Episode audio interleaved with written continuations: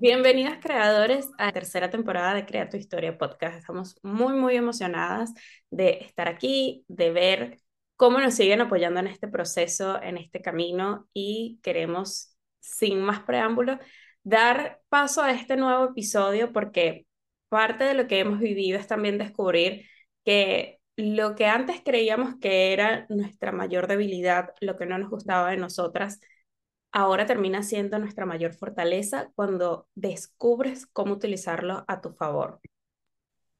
Yo creo que yo lo pienso como, como lo que siempre la sociedad o nuestros padres o las personas que tenemos alrededor nos han dicho como que no hagamos.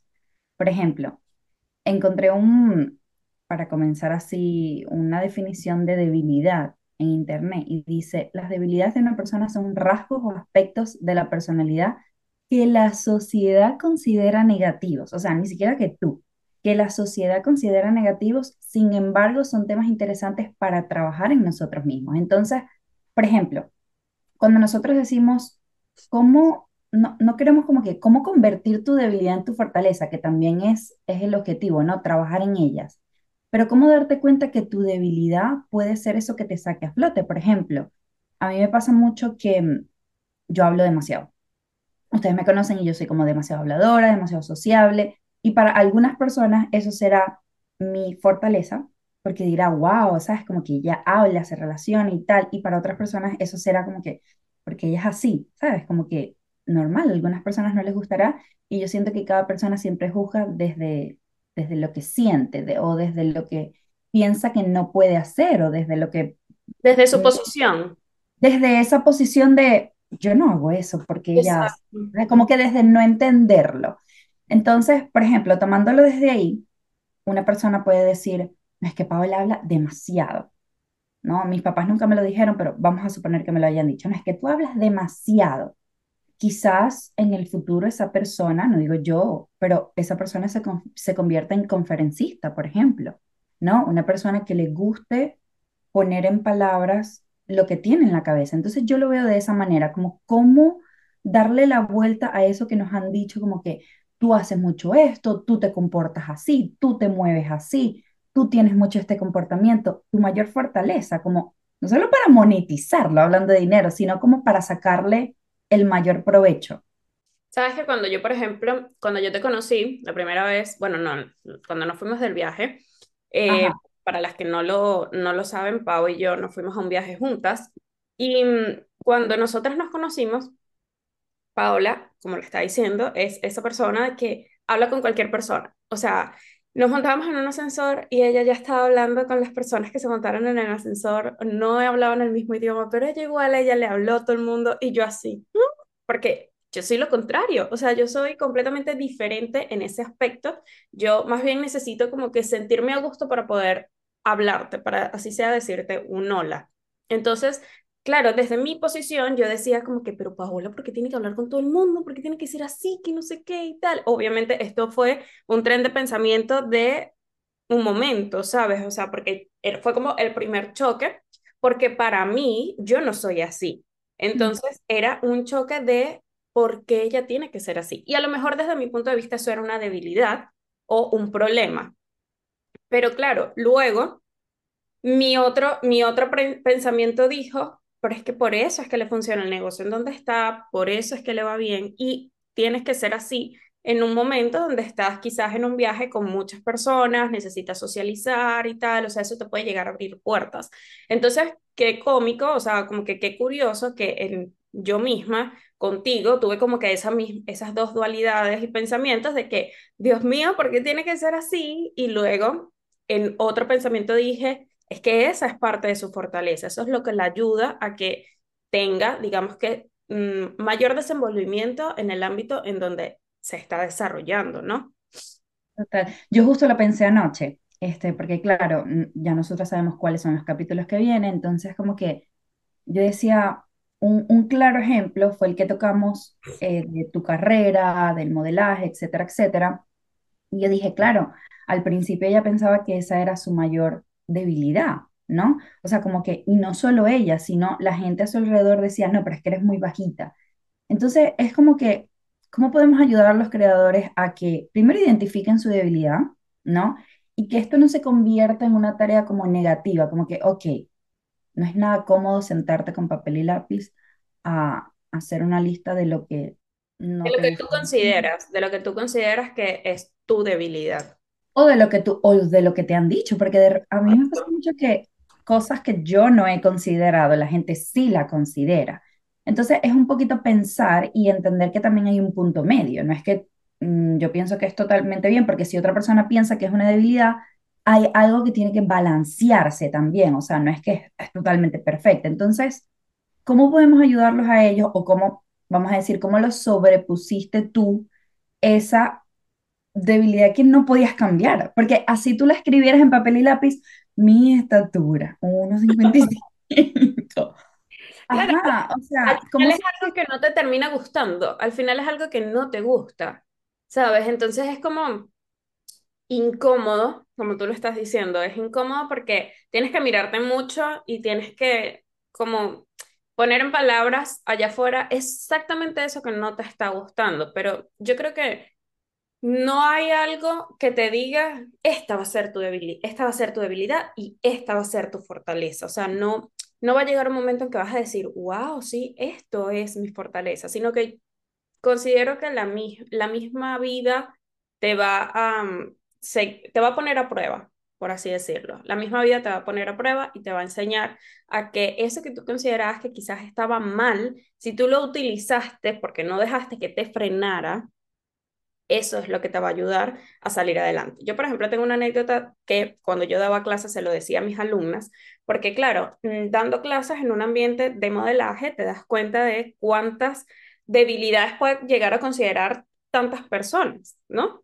Porque, claro, mis alumnas llegaban y me lo comentaban, como que, pero es que yo no soy tal, pero es que yo no puedo hacer esto, pero es que no me gusta esto. Entonces, yo mm, tuve que investigar un poco y justamente hay una modelo que no me acuerdo el nombre ahora, ni me acuerdo mm, qué nacionalidad es, solo sé que es, este, llegó a ser una angelita de Victoria's Secret, no sé si lo sigue haciendo, pero esa modelo eh, resulta que ella tiene separados los dientes, o sea, tiene una gran separación entre sus dos primeros dientes, ¿no?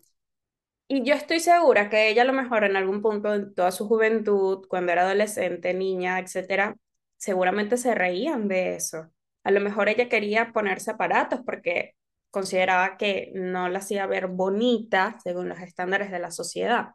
Y resulta que en el mundo del modelaje llegó a triunfar y a hacerse tan diferente por ese rasgo característico que probablemente en la sociedad era tipo, eso no lo puedes tener así, o sea, eso no está bien visto, ¿sabes? Entonces yo le daba ese ejemplo a mis alumnos como que miren, esta modelo llega a triunfar y es lo que la hace diferente, o sea, eso que no le gusta a ella, eso que realmente la hace diferente es lo que la hace triunfar. Y, es un poco contradictorio porque, por ejemplo, en el mundo del modelaje, esos, esa debilidad, esos rasgos distintos son los que te hacen diferenciarte del molde y al rato te hacen llevarte que te busquen por eso, o sea, te busquen por ser diferente, ¿no? Entonces yo considero que para decirle a, lo- a, lo- a los creadores cómo puedes encontrar cuáles son esas debilidades, que, sí, escríbelo en una lista, si te hace sentir bien, escríbelo en una lista, lo que no te gusta de ti, y luego No, lo usas a favor. yo creo que va a ser más fácil comenzar, porque no todo el mundo se va a sentir cómodo escribiendo lo que no le gusta, ¿no? Yo creo que va a ser más fácil comenzar escribiendo, o al menos eso me funcionó a mí, o sea, es una opinión muy personal, escribiendo lo que me diferencia. ¿Por qué?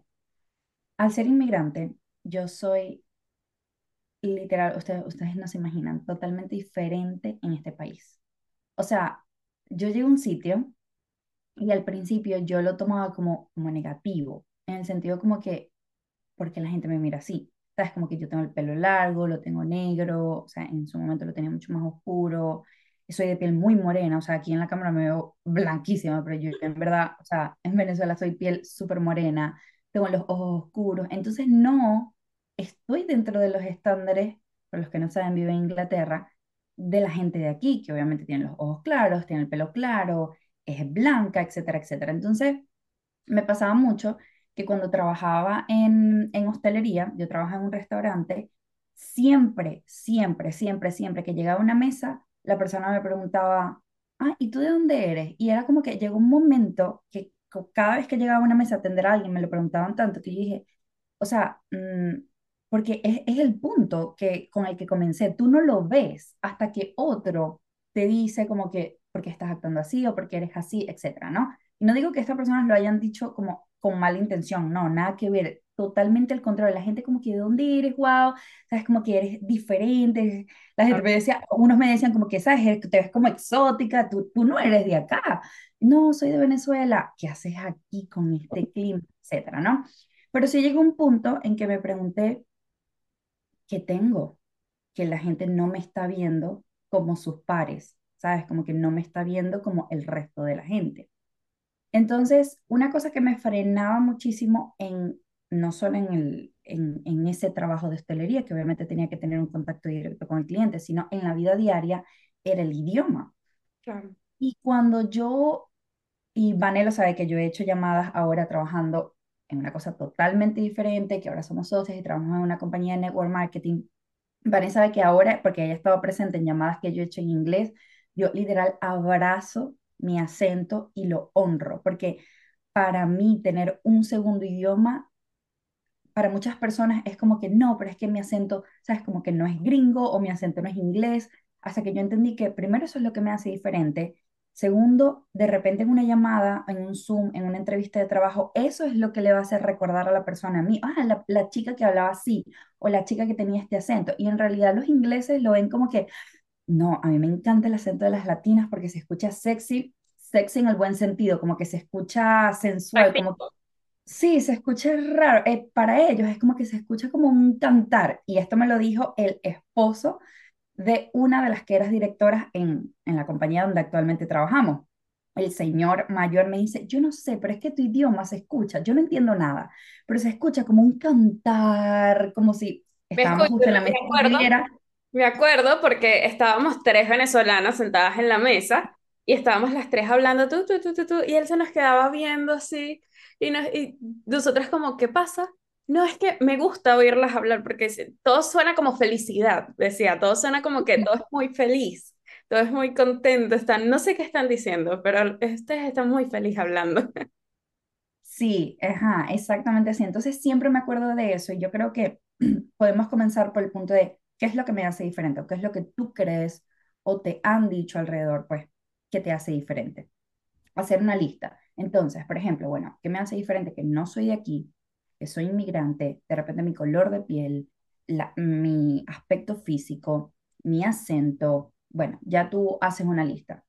Y la siguiente pregunta que nos podemos hacer es, ¿cómo puedo convertir esto? O sea, no se trata de como que convertirlo a la fuerza, se trata de transformarlo. ¿Cómo puedo yo transformar esto que me hace diferente en algo que deje huellas, en algo que cause una diferencia en el mundo o en, bueno, en la gente que me está rodeando para sacarle el, mejor provecho? Justo anoche, pensando en ejemplos, pensé en la chica de los dientes, porque hay ya va- varias modelos que tienen los, los dientes separados, y pensé en otra que es la que tiene la, no recuerdo exactamente cómo se llama esa, esa condición, pero tiene la piel, ajá, tiene la piel como que partes blancas, partes más oscuras, etcétera, y en realidad eso la hizo a ella, no me, recuerdo su nombre, una de las modelos más famosas de la, industria, literal, ella hubo como una temporada que salía en todas las portadas de todas las revistas, de todas las marcas de ropa, lentes, etcétera. Entonces, es una cosa de qué increíble que una persona se tape,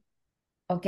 Por la mismísima razón y otra persona se exponga por exactamente la misma razón. Para mí eso me hace la cabeza como que, literal.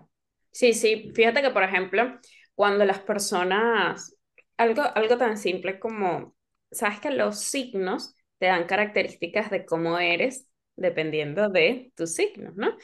A Tauro Ajá. siempre lo han catalogado, yo por ejemplo, yo soy Tauro, y a Tauro siempre lo han catalogado como extremadamente terco y necio, y, lo, y le dan una connotación negativa.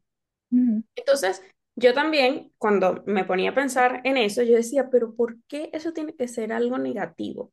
sea, yo llegué a un punto en que lo veía como que, bueno, sí, soy terca, necia, tal, no sé qué, pero llegó un punto en que ahora mismo lo veo como que es algo completamente positivo para mí, porque eso me da el impulso de lograr las cosas que quiero, soy determinada, o sea, no paro hasta que consiga algo, no importa cuánto tiempo me lleve, pero lo consigo. Entonces, es ese tipo de cositas de que también hay que escuchar un poco el cómo te sientes con respecto a esa debilidad y abrazarlo un poco. O sea, abrazarlo un poco en el sentido de, bueno, mm, esto no está del todo mal, porque esa es la cosa, que siempre una debilidad lo vemos como lo negativo. Esto no está del todo mal. ¿Y en qué aspectos me ha ayudado para yo afrontar cierta situación?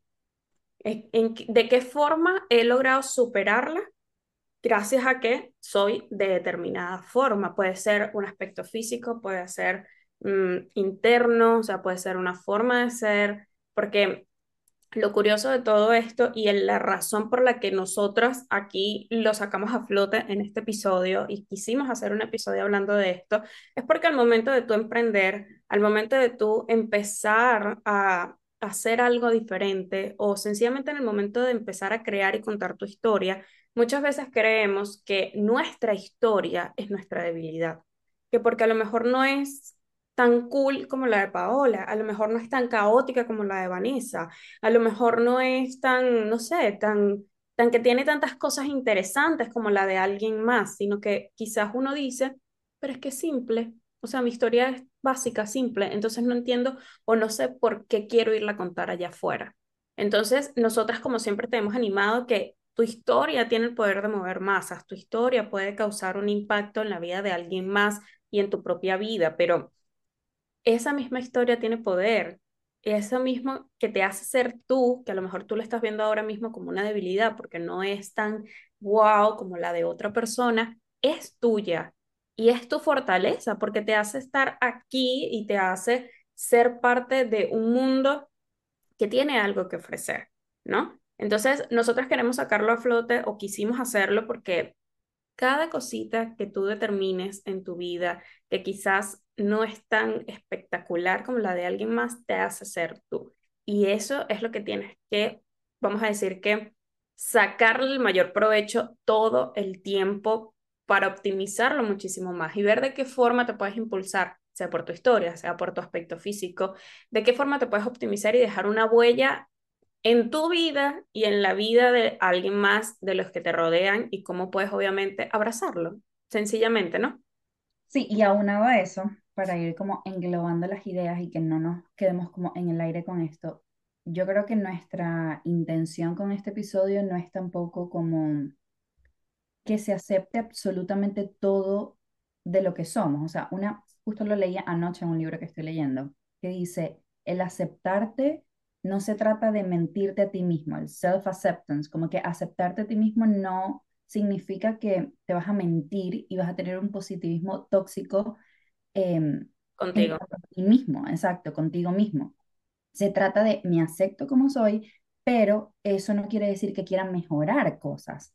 Entonces, a pesar de que sí, mm, hay cosas que nos diferencian y tenemos debilidades en ciertos aspectos, eso no quiere decir que nos vamos a quedar allí, o sea, no quiere decir que no vamos a, mm, que tenemos que como que estacionarnos, como que, bueno, yo soy así, me quedo así, esta es mi debilidad, la abrazo, la honro y me quedo aquí. No, siempre se trata de mejorar y sacarle el mejor provecho a eso que de repente en este momento eh, te limita, te, te hace dejar de tomar acción, te, como que te paraliza, esa es la palabra, como que en este momento te está paralizando porque crees, obviamente todo viene de aquí, ¿no? Entonces, si creemos que eso es algo que te limita, obviamente te va a limitar, te va a paralizar, te va a impulsar a no tomar acción o a tomar las acciones, mm, no quiero decir equivocadas, pero bueno, que no te van a dar los resultados que tú estás buscando. Entonces, siempre se trata como de ir la milla extra, o sea, de ir muchísimo más allá y decir, ok,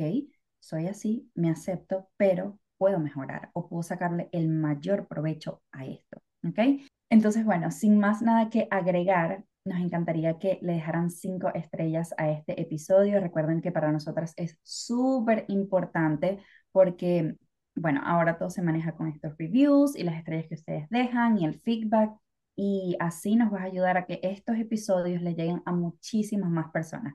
Recuerda que ahora nos vemos en YouTube, así que puedes encontrarnos en YouTube, en Spotify, en Apple Podcast. Así que en YouTube, no estoy acostumbrada a decir esto, pero si te podrías suscribir al canal sería genial para poder llegarle a muchísimas más personas con, bueno, estas eh, conversaciones. Así que sin más nada que agregar, nos vemos el próximo miércoles y te enviamos un besito. Chao.